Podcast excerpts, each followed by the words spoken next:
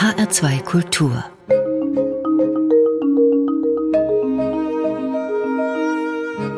Hörbuchzeit und dazu begrüßen Sie heute Dorothee Meyer-Karweg und Martin Maria Schwarz. Natascha Wodin, Haruki Murakami, Italo Calvino, das sind Namen, die unter Literaturliebhabern einen gewissen Bekanntheits- und auch Beliebtheitsgrad besitzen und von allen wird in der heutigen Hörbuchzeit auch die Rede sein. Und ebenfalls steht wieder eine Empfehlung aus dem Kinder- und Jugendhörbuchbereich auf unserem Programm. Und generell gilt, es gibt die Hörbuchzeit auch als Podcast, zum Beispiel in der ARD Audiothek und auf hr2.de. Es war im Jahr 2017, als sie auch einem größeren Publikum bekannt wurde, Natascha Wodin mit ihrem Roman Sie kam aus Mariupol, ein Roman über ihre Mutter, die im Zweiten Weltkrieg von den Nazis nach Deutschland verschleppt wurde und zur Zwangsarbeit gezwungen worden ist. Damit war auch der Name der ukrainischen Stadt Mariupol hier im Kopf bei uns, die Stadt, die gleich am Beginn des russischen Kriegs gegen die Ukraine so hart getroffen wurde. Natascha Wodin wurde für ihren Roman gleich mit mehreren mehreren Preisen ausgezeichnet und seitdem ist die Aufmerksamkeit für sie und für alles, was sie danach veröffentlichte, generell hoch gewesen. Das verhält sich jetzt nicht anders, denn nun erschien ein neues Buch, Dorothee Meyer-Karweg, und dieses Buch heißt Der Fluss und das Meer. Es sind diesmal Erzählungen. In ihren Romanen bislang thematisiert die Autorin oft ihre Herkunft. Wie ist das hier? Ja, ich denke, das ist schon ein Lebensthema der Autorin und zwar natürlich auch aus gutem Grund. Sie durchlebte das, was man eine schwierige Kindheit nennen kann. Als Kind sowjetischer Zwangsarbeiter wurde sie von anderen Kindern oft gehänselt, heruntergemacht. Heute würde man sagen gemobbt. Zudem war die Mutter depressiv. Sie litt darunter, dass sie ihre Heimat verlor verloren hatte und nie mehr ein richtiges Zuhause fand. Und die Mutter brachte sich ja dann auch um. Genau, sie ertränkte sich im Fluss Regnitz und da war die Autorin auch noch relativ jung. Und von diesem Selbstmord handelt auch die erste der fünf Erzählungen. Es ist die titelgebende, der Fluss und das Meer. Und diese Erzählung spannt dann eben den Bogen von der Regnitz zum Asowschen Meer und eben der Stadt Mariupol, die durch den Krieg in der Ukraine auf so schreckliche Art bekannt geworden ist. Und wie verhält es sich mit den anderen Erzählungen? Wovon handeln die? Ja, das wiederkehrende Thema ist schon das des Fremdseins. Und da haben wir gleich mal einen Ausschnitt aus der Erzählung Nachbarinnen. Da schreibt sie aus Sicht einer jungen verheirateten Frau. Es liest Martina Gedeck. Nun war ich durch meine Heirat im Alter von 19 Jahren über Nacht aus einem Nachkriegslager für slawische Untermenschen ehemalige Zwangsarbeiter der Nazis, zu denen meine Eltern gehört hatten, in einem vornehmen Münchner Vorort gelandet, mitten im gehobenen, wohlhabenden deutschen Bürgertum, dem mir fernsten aller Sterne. Bis vor kurzem war ich noch die Russenlusch. Jetzt hatte ich die deutsche Staatsbürgerschaft und trug Haralds deutschen Namen. Immer wenn ich wegen meines verdächtigen Vornamens gefragt wurde, ob ich Russin sei, log ich und sagte, ich sei nach einer adeligen russischen Großtante benannt, die im alten St. Petersburg gelebt habe. In meinem Kleiderschrank hingen bayerische Dirndl, Faltenröcke aus Trevira und ein Abendkleid für meine Opernbesuche mit Harald. Zum ersten Mal seit meiner Geburt wusste in meiner deutschen Umgebung niemand, wer ich war und woher ich kam. Zum ersten Mal war ich eine wie alle. Mein neues Leben hatte nur einen einzigen kleinen Fehler, und der waren Sie, Frau Meisinger. Ausgerechnet an Ihr Grundstück grenzte das erste deutsche Haus, in dem ich wohnen durfte. An einem Ort, an dem nichts weniger zu erwarten gewesen war als jemand wie Sie. Sie sahen noch schlimmer aus als der menschliche Nachkriegsabfall, aus dem ich hervorgegangen war. Sie waren eine Steigerung dessen, was ich gerade hinter mir gelassen hatte, was ich mit aller Kraft vergessen, streichen, aus der Wirklichkeit tilgen wollte. Sie waren der tägliche Anblick des Abschaums, den ich gerade von mir abgestreift hatte, ja, und die Frage oder eine Frage, die sich dabei aufdrängt, was ist mit dieser Nachbarin? Ja, diese Nachbarin hat offensichtlich psychische Probleme. Sie lässt sich dadurch auch mehr und mehr gehen und spiegelt der Ich-Erzählerin damit ihre eigene Herkunft, die sie ja unbedingt hinter sich lassen will. Und die Vermieterin der jungen Frau und andere Nachbarn sagen so ganz offen, es wäre besser, wenn die Nachbarin tot wäre oder noch drastischer, sowas hätte man früher vergast.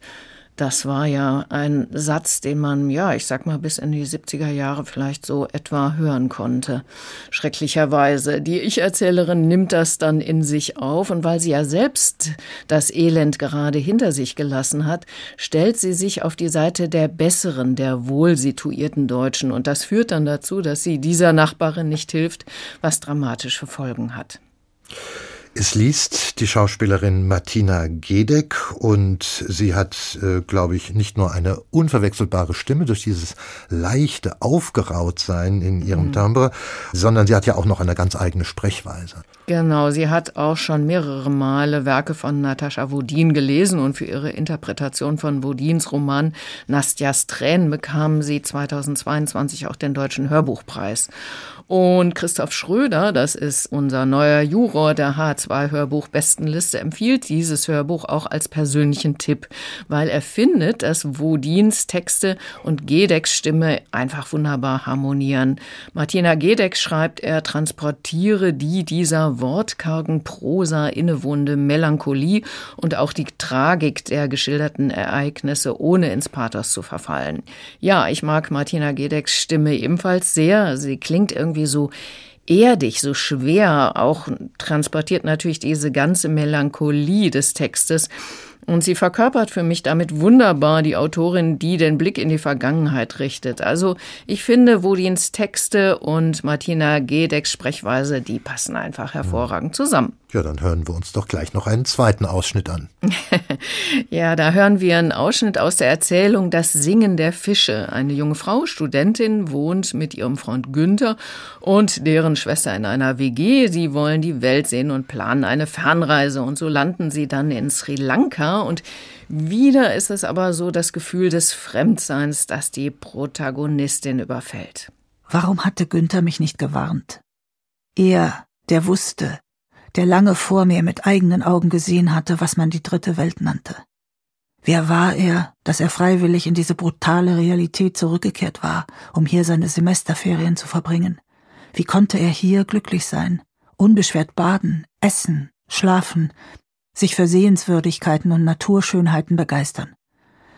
Immer öfter fragte ich mich, was ich gemeinsam hatte mit der Welt, in die ich ihm gefolgt war, was konnte ich als Kind russisch-ukrainischer Zwangsarbeiter gemeinsam haben mit den deutschen Studenten der 68er Generation? Mein Deutschland war nie das ihre gewesen. Sie rebellierten gegen Verhältnisse, die ich nicht kannte, gegen Tätereltern, die nicht die meinen waren, gegen Wohlstandseltern, die ich nie gehabt hatte. Ich wollte so sein wie sie, ich wollte dazugehören, aber ich konnte nicht zu etwas gehören, das ich in seinem Wesen weder kannte noch verstand. Ich gehörte zu gar nichts. Weder zu Deutschland noch zu Russland oder zur Ukraine und immer weniger auch zu mir selbst. Ich gehörte zu Sri Lanka. Hier war ich in meiner eigenen inneren Wildnis angekommen, in genau jener Fremde, in der ich immer schon war. Ja, da ist es wieder dieses Gefühl des Nicht-Dazuzugehörens, das sie schon ihr Leben lang gespürt hat. Das sind ja durchweg schwere Themen, mhm. die hier behandelt werden. Daran gibt es keinen Zweifel. Wie hat sie das berührt? Ich denke mal, ohne Spuren kann man das also nicht aufmerksam verfolgen. Mhm. Und wie fällt Ihr Fazit aus? Ja, es sind durchaus dunkle Themen, es sind aber auch sehr ergreifende, ungeschönte Geschichten. Da ist jemand sehr ehrlich mit sich und ich glaube, man kann mit Fug und Recht sagen, dass die Texte einen starken autobiografischen Bezug haben. Und diese Texte haben mich dadurch auch sehr gefesselt und berührt. Und dazu kommt eben die sehr eindrucksvolle passende Interpretation durch Martina Gedeck. Da entsteht schon ein sehr großer, intensiver Sog und damit sind Buch und Hörbuch für mich sehr empfehlenswert. Mhm. Natascha Wodin, Der Fluss und das Meer, gelesen von Martina Gedeck. Darum ging es in den letzten Minuten hier in der Hörbuchzeit. Dieses Hörbuch umfasst fünf Stunden und ist als Download zum Preis von 20,95 Euro beim Argon Verlag abrufbar. Und das Hörbuch wurde von Christoph Schröder eben als sein persönlicher Tipp auf die H2 Hörbuchbestenliste Februar gesetzt. Und wer die gesamte Hörbuchbestenliste mit Hörbeispielen sehen und hören will, die gibt es beispielsweise auf hr2.de. Da muss man nur ein bisschen runterscrollen.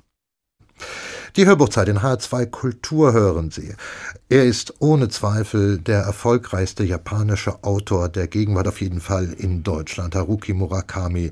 Und wenn er wiederholt nicht den Nobelpreis für Literatur erhalten hat, obwohl er schon seit Jahren auf das Favoritenschild gehoben wird, so hat sich weder seine Schreiblust verloren, noch das Interesse hierzulande an ihm abgekühlt. Sein jetzt auf Deutsch erschienener neuer Roman Die Stadt und ihre ungewisse Mauer ist mit dem Erscheinen als gedrucktes Buch auch gleich wieder in die Bestsellerlisten gekommen und dort ordentlich nach oben geklettert. Und dieses Buch basiert auf einer Erzählung, die Haruki Murakami schon 1980 in einer Literaturzeitschrift veröffentlicht hat, voreilig, wie er bald fand, und erst jetzt nach einer Überarbeitung und Erweiterung ist die Geschichte für ihn fertig. Der ungekürzte Roman ist nun auch als Hörbuch mit David Nathan als Sprecher bei Hörbuch Hamburg erschienen. Leonie Berger hat sich das angehört. Ihre Rezension beginnt mit einem Ausschnitt aus der Lesung. Zumindest waren wir, du und ich, fast ein Jahr lang unzertrennlich. Und irgendwann schufen wir uns eine besondere, geheime Welt, nur für uns beide. Die wundersame Stadt, umgeben von der hohen Mauer. Der Ich-Erzähler ist 17, seine Freundin 16 Jahre alt. Kennengelernt haben sie sich bei der Preisverleihung eines Aufsatzwettbewerbs. Mit den gewonnenen Füllern schreiben sich die beiden lange Briefe. Wenn sie sich persönlich treffen können, reden sie stundenlang miteinander, meist über die Stadt mit der Mauer, die sie sich immer genauer ausmalen. Vor allem für das Mädchen wird die Stadt schließlich so real, dass die fiktive und die wirkliche Welt die Plätze zu tauschen scheinen. Mein wahres Ich lebt in der Stadt mit der hohen Mauer, sagst du. Heißt das, das, was ich jetzt sehe, bist in Wirklichkeit gar nicht du? frage ich natürlich. Nein, was du siehst, ist nur eine Art Stellvertreterin, ein wandernder Schatten. Ein wandernder Schatten? Ich überlege und beschließe mir, meine Meinung erst später zu bilden. Und was macht dein wahres Ich in der Stadt? Ich arbeite in der Bibliothek, antwortest du leise, von ungefähr fünf Uhr nachmittags bis ungefähr zehn Uhr abends. Ungefähr? Alle Zeiten sind dort ungefähr. Auf dem Marktplatz in der Mitte der Stadt steht ein Uhrturm, aber die Uhr hat keine Zeiger. Autor Haruki Murakami führt hier ganz zu Beginn der Geschichte schon einige Motive ein, die unseren Protagonisten sehr beschäftigen werden. Die Frage nach der Beziehung zwischen einer Person und ihrem Schatten, die Arbeit in einer Bibliothek und die Uhr ohne Zeiger.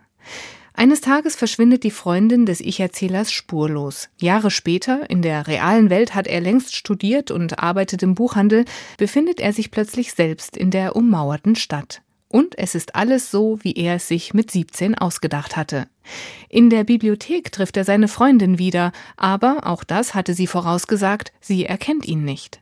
Manchmal besucht er seinen Schatten, den er hatte ablegen müssen, um in die Stadt zu gelangen. Allerdings geht es ihm nicht gut, denn allein kann ein Schatten nicht lange überleben. Der Schatten stellt die Hypothese auf, dass alle Menschen in der Stadt zwar glauben, sie seien real, aber eigentlich seien sie die Schatten. Es ist eine komplexe Angelegenheit. Und da der Ich-Erzähler mit seiner Tätigkeit als Traumleser und mit der Freundin, die ihn nicht mehr erkennt, sein Glück nicht finden kann, beschließt er, gemeinsam mit seinem Schatten aus der Stadt zu fliehen, was auf wundersame Weise gelingt. Zurück im wirklichen Leben kündigt er seinen Job und wird, wie er es zuvor geträumt hat, der Leiter einer Bibliothek in einem einsamen Bergdorf. Eingearbeitet wird er von seinem Vorgänger, Herrn Koyasu, der ihm sehr behilflich ist, wenn auch ein wenig exzentrisch. Er trägt Röcke und eine Armbanduhr ohne Zeiger. Dann vertraut er ihm eines Tages noch etwas an. Wie Sie sehen, habe ich keinen Schatten, sagte er und wedelte mit einer Hand vor der Lampe herum, um mir zu demonstrieren, dass er keinen Schatten warf. Er hat mich verlassen und ist irgendwo anders hingegangen. Wann ist das passiert? fragte ich so behutsam wie möglich. Wann hat sich Ihr Schatten von Ihrem Körper getrennt? Als ich gestorben bin. Da habe ich meinen Schatten verloren. Wahrscheinlich für immer. Als Sie gestorben sind? Herr Koyasu nickte ein paar Mal nachdrücklich. Ja, vor etwas über einem Jahr. Seither bin ich ein Mensch ohne Schatten. Nun ist endgültig klar, dass nicht nur der Ich-Erzähler ein Mensch mit besonderen Fähigkeiten, sondern dass die Stadt und ihre ungewisse Mauer eine echte Murakami-Geschichte ist, in der nicht alles bis ins Detail erklärt werden muss. Haruki Murakami hat hier einen ganz eigenen Kosmos geschaffen, ein wenig unheimlich, aber nicht bedrohlich, mit einem Ich-Erzähler als einem unfreiwilligen Wanderer zwischen den Welten. Sprecher David Nathan zeigt sein ganzes Können in den Dialogen, denn er weiß, die Figuren lebendig zu charakterisieren. Dem Text, den Ursula Gräfe ins Deutsche übertragen hat, verleiht er in seiner Lesung einen starken Rhythmus, der anfangs ein wenig gewöhnungsbedürftig ist, sich dann aber als tragfähig erweist. Im Laufe des Hörbuchs differenziert David Nathan immer mehr zwischen Traumsequenzen, inneren Monologen und Geschehnissen in der vermeintlich wirklichen Welt, gerade so, als habe auch er sich immer mehr eingefunden zwischen den Mauern der geheimnisvollen Stadt. Dazu lädt diese Geschichte ein, sich stets aufs Neue hineinzubegeben und dabei nach und nach mehr zu entdecken und zu verstehen. Leonie Berger besprach Haruki Murakami Die Stadt und ihre ungewisse Mauer, gelesen von David Nathan. Das Hörbuch umfasst drei MP3-CDs und das sind dann satte 17 Stunden und 12 Minuten Hörzeit zum Preis von 34 Euro ist die Stadt und ihre ungewisse Mauer bei Hörbuch Hamburg erschienen. Das Hörbuch kommt übrigens auf den fünften Platz der HR2 Hörbuchbestenliste Februar. Und Sie hören weiter die Hörbuchzeit in HR2 Kultur. Der Verlag DAV hat eine formidable Reihe in seinem Programm Große Werke, große Stimmen. Darin veröffentlicht der Verlag Archivschätze der Rundfunkanstalten. In der Regel sind es Lesungen, und zwar von bedeutenden Werken der Literatur, gelesen von bewährten und beliebten Schauspielerinnen und Schauspielern. 450 Titel sind mittlerweile schon erschienen, und wir stellen immer wieder Perlen daraus vor. So auch heute. Heute widmen wir uns Italo Calvino, einem der bedeutendsten italienischen Schriftsteller des 20. Jahrhunderts, mit einem Werk, das zahlreiche Preise zieren und von so goldenen Romanen bestückt ist wie Der Baron auf den Bäumen. Und dieser Roman, Der Baron auf den Bäumen, ist nun als ungekürzte Lesung mit Udo Samel als Interpret erschienen. Dorothee Meyer-Karwig, rufen Sie uns den Roman doch noch einmal in Erinnerung. Ja, dieser Roman spielt Mitte des 18. Jahrhunderts und zwar im italienischen Ligurien. Im Mittelpunkt steht der junge Cosimo Piovasco di Rondo, ein Sprössling einer niederen Adelsfamilie. Er hat einen vier Jahre jüngeren Bruder und aus dessen Sicht wird die Geschichte über Cosimo, den Baron, erzählt. Und das ist der Baron auf den Bäumen. Was bringt den Cosimo überhaupt dahin? ja, sein Widerstandsgeist, die Opposition zu seiner Familie. Familie mit all ihrem aristokratischen Gebaren. Zur Familie gehört der strenge konservative Vater, die Mutter, die sich für Kriegskunst begeistert, ein unehelicher Onkel, der für die Verwaltung des Familienbesitzes zuständig ist, und dann gibt's noch eine ältere Schwester, Batista, die sich nicht scheut, auch mal Mäuseleber, Heuschreckenbeine oder auch gar ein ganzes Stachelschwein in ihren Gerichten unterzubringen, um ihre Mitmenschen so richtig schön zu quälen. Und am 15. Juni 1767, so heißt es dezidiert, bei Calvino ist es soweit, die Schwester setzt ein ganz ekliges Schneckengericht der Familie vor.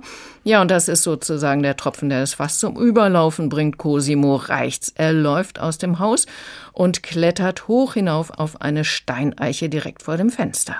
Vorsicht, Vorsicht! Jetzt fällt er hinunter, der Ärmste, rief unsere Mutter voller Angst, denn sie hätte uns zwar gerne im Artilleriefeuer gesehen, verfolgte einstweilen aber alle unsere Spiele mit Sorge.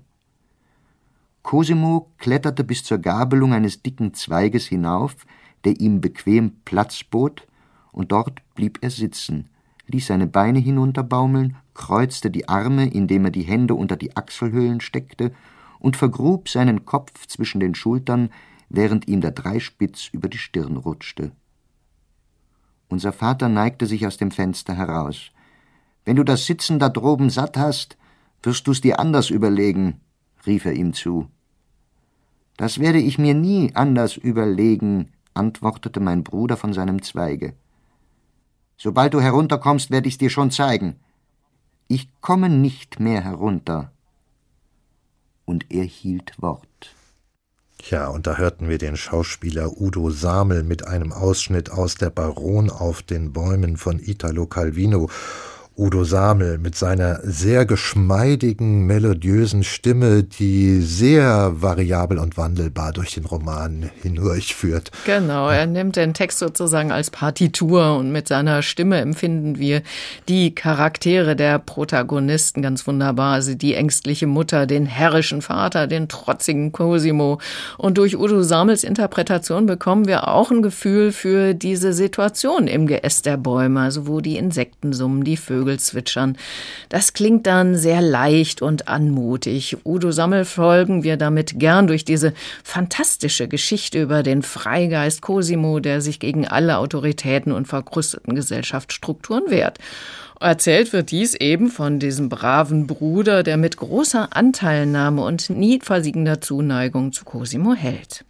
Was mich an diesem Roman seinerzeit faszinierte, ist, wie Italo Calvino sein Motiv streng durchhält. Denn Cosimo lebt also von nun an wirklich ausschließlich in diesen Bäumen. Ja, genau. Also wie so ein Eichhörnchen von Baum zu Baum weiter springend und hangelnd, ohne je wieder einen Fuß auf den Boden zu setzen, bis zu seinem Tod 50 Jahre später. Dieser Cosimo betrachtet nun also das Geschehen um sich herum aus einer anderen Perspektive. Man könnte auch sagen, aus einer höheren Warte und er nimmt dabei weiter teil am Leben, aber eben mit so einem gewissen Abstand und die Gesellschaft, das finde ich auch so faszinierend, findet das zwar alles sehr sonderbar, aber akzeptiert es auch. Interessant oder entscheidend ist ja nun, was er da sieht und wie er das ganze Geschehen erlebt von seiner anderen Warte. Ja, er erlebt alles um sich herum, das familiäre Geschehen, die Heirat der Schwester, den Tod der Eltern, die dörflichen Feste und Cosimo hat dort oben sogar ein erstaunlich turbulentes Liebesleben mit diversen Damen. Er richtet es sich nämlich oben im Geäst durchaus gemütlich ein. also da kann er auch die Damen dazu überreden, zu ihm raufzusteigen in die Bäume. Eine Dame begleitet sein Leben sogar über viele Jahre und das ist Viola. Sie lernt er gleich am ersten Tag kennen, als beide eben noch Kinder sind. Und zwar, als er von Baum zu Baum kletternd auf dem Grundstück ihrer Familie landet, was die kleine Dame sehr ärgert. Kommen Sie sofort von dort oben herunter. Wie konnten Sie sich erdreisten, unseren Boden zu betreten? Sagte sie und zeigte erbost mit dem Finger auf den Knaben. Ich habe ihn nicht betreten und werde nicht hinunterkommen, erwiderte Cosimo ebenso hitzig, und das wird auch um alles Gold in der Welt nie geschehen. Das Mädchen ergriff darauf gleichmütig einen Fächer, der auf einem Korbsessel lag, und fächelte sich, obwohl es nicht sehr heiß war, Kühlung zu, während es auf und abschritt. Jetzt werde ich die Dienstboten rufen, bemerkte sie in aller Ruhe, und sie ergreifen und verprügeln lassen. So werden sie schon lernen, was das sich hineinschleichen auf unseren Grund und Boden für Folgen hat. Ständig schlug diese Kleine einen anderen Ton an, was meinen Bruder jedes Mal außer Fassung brachte. Wo ich bin, da ist kein Grund und Boden, und es gehört euch auch nicht, verkündete Cosimo und fühlte sich versucht hinzuzufügen, und außerdem bin ich der Herzog von Ombrosa und Herr über das ganze Gebiet. Aber er hielt an sich, denn er wiederholte nicht gerne die Worte, die sein Vater ständig im Munde führte, zumal er jetzt im Streit mit ihm vom Tisch fortgelaufen war. Er fand keinen Gefallen daran und hielt es auch deshalb für unangebracht, weil ihm diese Ansprüche immer als Hirngespinste erschienen waren. Wie kam er, Cosimo, nunmehr dazu, sich als Herzog aufzuspielen? Aber er wollte sich nicht selber Lügen strafen und fuhr fort in seiner Rede, wie es ihm gerade in den Sinn kam. Hier ist nicht euer Gebiet, wiederholte er, denn nur der Boden gehört euch, und nur wenn ich ihn betreten würde, wäre ich ein Eindringling. Hier oben aber bin ich es nicht, und so gehe ich überall hin, wo es mir gefällt. Tja, und das ist ein weiterer köstlicher Aspekt in diesem Roman. Da oben in den Bäumen, da gelten offensichtlich keine Grenzen, da ist halt eben die Freiheit. Ja, und die ist diesem Knaben und später dem Mann auch sehr, sehr wichtig. Und so bleibt er eben da oben. Und wie gesagt, er beobachtet von den Bäumen nicht nur, sondern er mischt sich auch ein. Er interessiert sich für die Freimaurerei. Er hat Kontakt mit Philosophen, vor allem Voltaire hat es ihm angetan. In den Koalitionskriegen schlägt er sich auf die Seite Frankreichs und bekommt schließlich sogar Besuch von Napoleon Bonaparte. Also ein philosophisch fantastischer Roman über einen Freigeist, geschrieben 1957. Ich selbst habe den, glaube ich, ein halbes Jahrhundert später gelesen und habe schon damals gedacht, na, der Roman, der ist überzeitlich. Ja, finde ich auch. Er ist auch sehr unterhaltsam einfach. Er enthält viel satirische Spitzen auf Adel und Klerus. Stilistisch ist er sehr geschmeidig und elegant geschrieben, auch übersetzt worden und wird hier eben mit sehr anmutiger Leichtigkeit und großem Sinn für die Poesie des Textes gelesen von Udo Samel. Dem hört man wirklich gerne über die mehr als neun Stunden zu. Es ist ein sehr schöner Archivschatz, aufgenommen übrigens im Jahr 1994. Und dieses Hörbuch kam auf den vierten Platz der HR2-Hörbuchbestenliste Januar 2024. Italo Calvino, der Baron auf den Bäumen aus dem Italienischen von Oswald von Nostitz, gelesen von Udo Samel. Eine MP3-CD ist das. Schöne neun Stunden und zehn Minuten Hörzeit. 15 Euro kostet es bei DAV erschienen. Das Ganze ist eine Produktion von RBB Kultur. Und wir sind in der Hörbuchzeit nun bei der Rubrik Kinder- und Jugendhörbuch angekommen. Dieses Mal, diese Empfehlung von heute ist eine für Kinder ab acht Jahren, das schon mal vorweg. Es geht um das Hörbuch mit dem Titel Wonka. Auf dem Cover steht da noch das Hörbuch zum Film. Und damit ist der Hollywood-Film Wonka gemeint, der vor Weihnachten hier bei uns in die Kinos kam. Dorothee Meyer-Karbeck als Autoren werden Roald Dahl genannt und Shibel Pounder. Ja, das ist natürlich ein bisschen irreführend, denn Roald Dahl hat nie ein Buch mit dem Titel Wonka geschrieben. Er hat aber das Buch Charlie und die Schokoladenfabrik geschrieben und Wonka erzählt nun sozusagen die Vorgeschichte dazu. Roald Dahl hat also die Charaktere für Wonka beigesteuert. Das Filmdrehbuch, das haben dann Simon Farnaby und Paul King geschrieben und Sybil Pounder. Die Autorin mehrerer erfolgreicher Kinderbücher hat daraus das Buch Wonka gemacht, das nun als Hörbuch vorliegt. Gut, das klingt jetzt alles kompliziert, wollen wir uns damit nicht zu lange beschäftigen und kommen lieber zum Inhalt. Sie sagten, es ginge um die Vorgeschichte zu Charlie und die Schokoladenfabrik. Was heißt das genau? Ja, Charlie und die Schokoladenfabrik erzählt ja die Geschichte des armen kleinen Charlie Bucket, der ein Ticket für den Besuch der sagenumwobenen Schokoladenfabrik von Willy Wonka gewinnt. Und jetzt erfahren wir hier die Lebensgeschichte von diesem Willy Wonka, beginnt mit dessen Kindheit. Da hören wir gleich mal rein. Es liest liest Julian Greis. Manchen Kindern ist das Schokolademachen wohl in die Wiege gelegt. Auf Willy Wonka traf das jedenfalls zu. Allerdings hätte das lange Zeit niemand gedacht. Zunächst einmal aß Willy als Kind so gut wie niemals Schokolade. Ja, er bekam nur eine einzige Tafel Schokolade im Jahr. Als erwachsener Mann würde Willy Wonka einmal in der größten Schokoladenfabrik der Welt wohnen als kleiner Junge jedoch wohnte er auf dem kleinsten Boot der Welt. Es war ein schmales Hausboot mit bunt gestreiftem Steuerruder und einer gemütlichen, mit handgenähten Vorhängen ausgestatteten Kabine. Darin stand nur ein einziges Bett mit einer weichen Häkeldecke, da schlief Willy, ein Sessel, da schlief seine Mutter, ein Ofen, eine Küche voller kaputter Schränke sowie ein wurmstichiger Esstisch. An diesem Tisch aßen die Holzwürmer in der Regel reichlicher als die Wonkas selbst. Am Anfang dieser Geschichte ist alles klein. Ein kleiner Junge, die kleine Menge Schokolade, das kleine Boot und die kleine Familie, die an Bord lebte.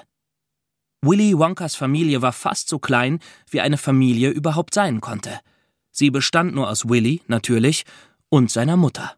Ja, also es geht um einen armen Jungen, aber einen mit einer blühenden Fantasie, die gefördert wird von der Mutter und einem Jungen, der sich sehr fürs Schokolademachen interessiert.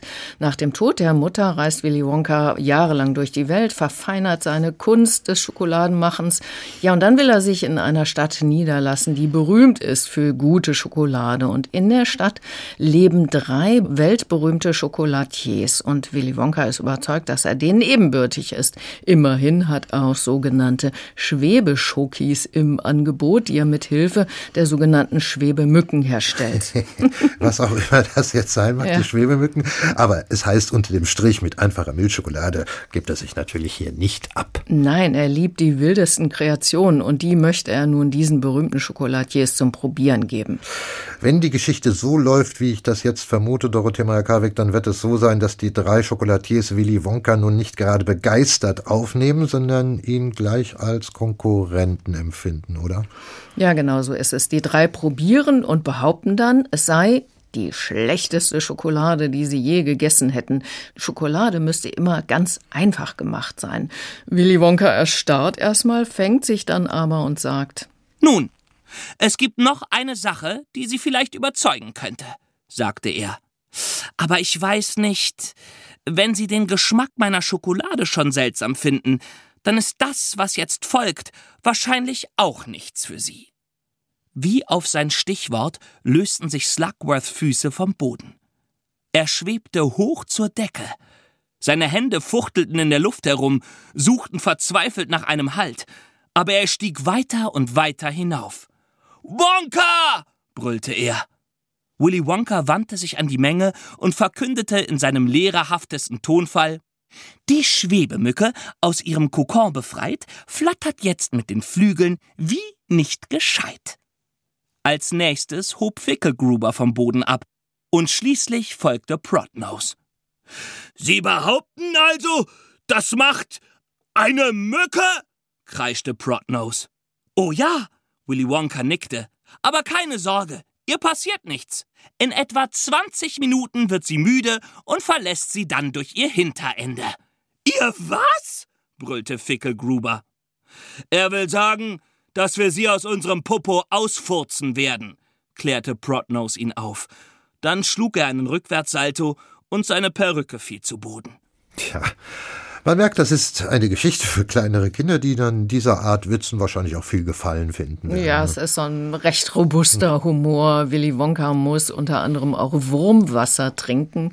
Ja, und so gibt es der Ekligkeiten viele. Es ist eine Geschichte, die insgesamt sehr turbulent und natürlich auch vollkommen fantastisch ist. Und wir erleben einen Sprecher, also hier in diesem Fall Julian Kreis, der nun wirklich mit vollem Engagement liest, fast als würde er ein Puppentheaterstück aufführen. Ja, Julian Kreis Preis geht äh, immer gern voll in solch verrückten Geschichten auf. Er liest so ohne Hemmungen, also er scheut sich nicht, dem Affen auch noch Zucker zu geben. Er kann auch dezent klingen, aber wenn es der Text hergibt, dann dreht er schon gern voll auf. Und der Text gibt es auch her? Ja, die drei Schokoladiers sehen Willy Wonka als Bedrohung und versuchen ihm zu schaden, wo es nur geht. Gleichzeitig gerät Willy Wonka in die Fänge einer fiesen Wäschereibesitzerin und ihres Handlangers Handlangers, die Willy Wonka und andere so in sklavenartigen Verhältnissen für sich in der Wäscherei arbeiten lässt. Und die Polizei, die eigentlich helfen sollte, die ist völlig korrupt und hilft den schändlichen Schokolatiers.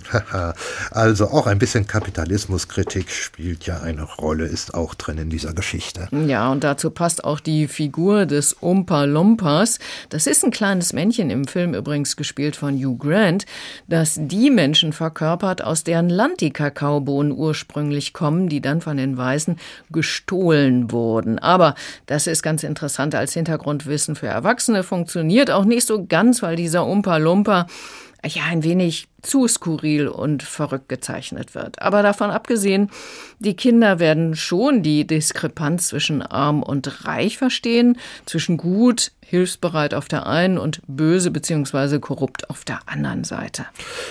Und weil es ein Hörbuch mit der Empfehlung ab acht Jahren ist, gehe ich mal davon aus, dass die gute Seite gewinnt. Na klar, Willy Wonka, das wissen wir dann ja auch, bekommt seine Schokoladenfabrik, die er unbedingt haben möchte. Und alle von der Wäschereibesitzerin versklavten Freunde von Willy Wonka werden befreit. Ja, also insgesamt eine turbulente, dabei moralisch grundierte, spannende und ja auch durchaus witzige Geschichte. Dankeschön, Dorothee Meyer-Karbeck. Sie stellten vor Roald Dahl, Schibble Pounder, Wonka, das Hörbuch zum Film, gelesen von Julian Kreis. Eine MP3-CD ist das, vier Stunden und 53 Minuten Hörzeit zum Preis von 15 Euro bei der Hörverlag erschienen. Und wie gesagt, die Altersempfehlung hier lautet ab acht Jahren. Das Hörbuch kam auf den zweiten Platz der HR2 Hörbuchbestenliste für Kinder und Jugendliche vom Februar. Und damit geht die Hörbuchzeit zu Ende. Wenn Sie sie noch einmal anhören möchten, wenn Sie was verpasst haben, das geht jederzeit zum Beispiel im Podcast-Angebot auf hr2.de und in der ARD Audiothek. Sie können die Sendung dort auch kostenfrei abonnieren. Und es verabschieden sich von der Hörbuchzeit Dorothee Meyer-Karweg und Martin Maria Schwarz.